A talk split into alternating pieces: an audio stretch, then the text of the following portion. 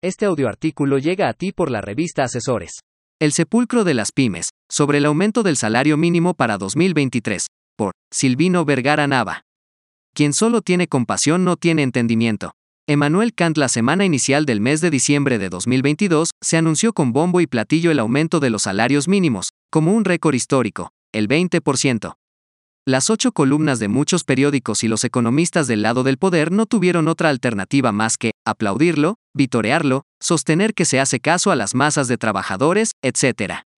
Pero, cuidado, mucho cuidado, posiblemente sea lo que sentenciaba el filósofo E. Kant en el siglo XVIII, solamente es una medida de compasión, y por ende, no de entendimiento, en este caso de la economía actual y sobre todo, de la situación apremiante que viven los trabajadores.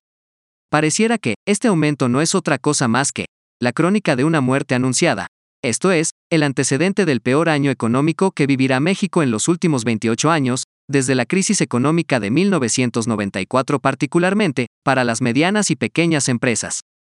¿De dónde sacarán recursos las pymes para ese aumento de los salarios mínimos? Desde luego que, en un sistema en donde no se oye, no se escucha, nadie les tomó su parecer para ese aumento de los salarios, empresas que siempre han estado a su suerte, pero hoy es más latente. Y es que, el problema no es el aumento de los salarios mínimos al 20%, porque eso no es el tema principal, en el fondo y en la realidad, se trata del mismo aumento de las aportaciones de seguridad social, esto es, de los pagos que se hacen al IMSS y al Infonavit, por parte de los patrones, es decir, de esas pymes que hoy están estirando la liga para poder pagar.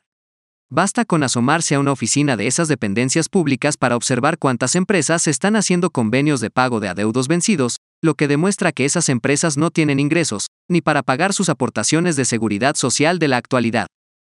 Ese aumento tan sonado desde el Palacio Nacional, más por compasión a los trabajadores que por entendimiento de la economía nacional, se trata también del aumento en ese mismo porcentaje del impuesto sobre la renta que pagan los trabajadores, pero que lo retienen y enteran los patrones.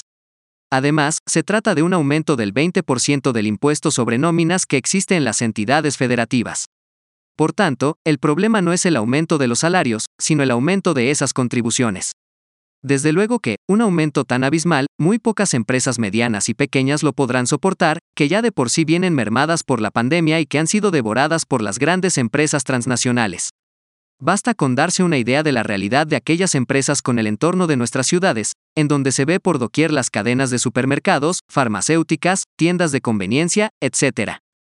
Ahora, se les pone enfrente un aumento de contribuciones disfrazado con el aumento del salario mínimo, por compasión a los trabajadores, más que por entendimiento de los efectos de ese aumento abismal. ¿Qué se podrá ver para 2023 con ese aumento de salarios? Pues algo innegable. Algunos empresarios, haciendo convenios formales en el Instituto Mexicano del Seguro Social e Instituto del Fondo Nacional de la Vivienda para los trabajadores para diferir los pagos, otros más en esas mismas instituciones haciendo convenios, pero por debajo del agua, es decir, con corrupción para que no les cobren esas aportaciones de seguridad social, unos más, dando de baja trabajadores formalmente, aunque sigan operando en esas pequeñas empresas, pero sin servicios sociales y, de paso, el Estado se beneficiaría al contar con menos personas que atender en las instituciones de seguridad social, total ya están colapsadas de enfermos.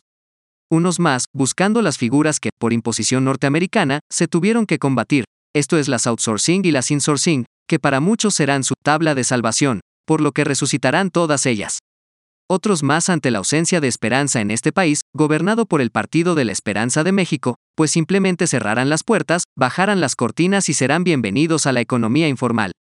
Algunos otros que tomaron la iniciativa de cerrar antes, de sacar su dinero del país desde hace tres o cuatro años, simplemente sentenciarán, te lo dije. Desde luego, las cámaras empresariales, industriales, de comerciantes estarán mudas ante este sistema oclocrático que nos gobierna. Por ahí alguien preguntará, ¿y no hay medios de defensa para anular esas medidas? Pues no, porque la Corte está preocupada más en las redes sociales y en la sucesión de la presidencia del Poder Judicial, que para impartir justicia a alguien, pero por lo pronto, no para las pequeñas y medianas empresas. Definitivamente, se ha decretado, porque el aumento del salario mínimo es por decreto, el sepulcro de las pymes, más por compasión para los trabajadores, que por entendimiento de las repercusiones para estos, sus empleadores y la economía nacional.